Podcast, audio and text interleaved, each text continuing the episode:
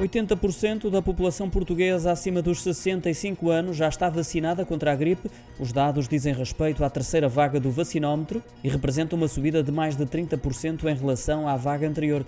Dizem ainda que mais de metade dos profissionais de saúde em contacto direto com doentes já terão também tomado a vacina. A informação hoje divulgada e partilhada pela agência Lusa refere que 77% dos portadores de doença crónica também se incluem no grupo dos vacinados contra a gripe.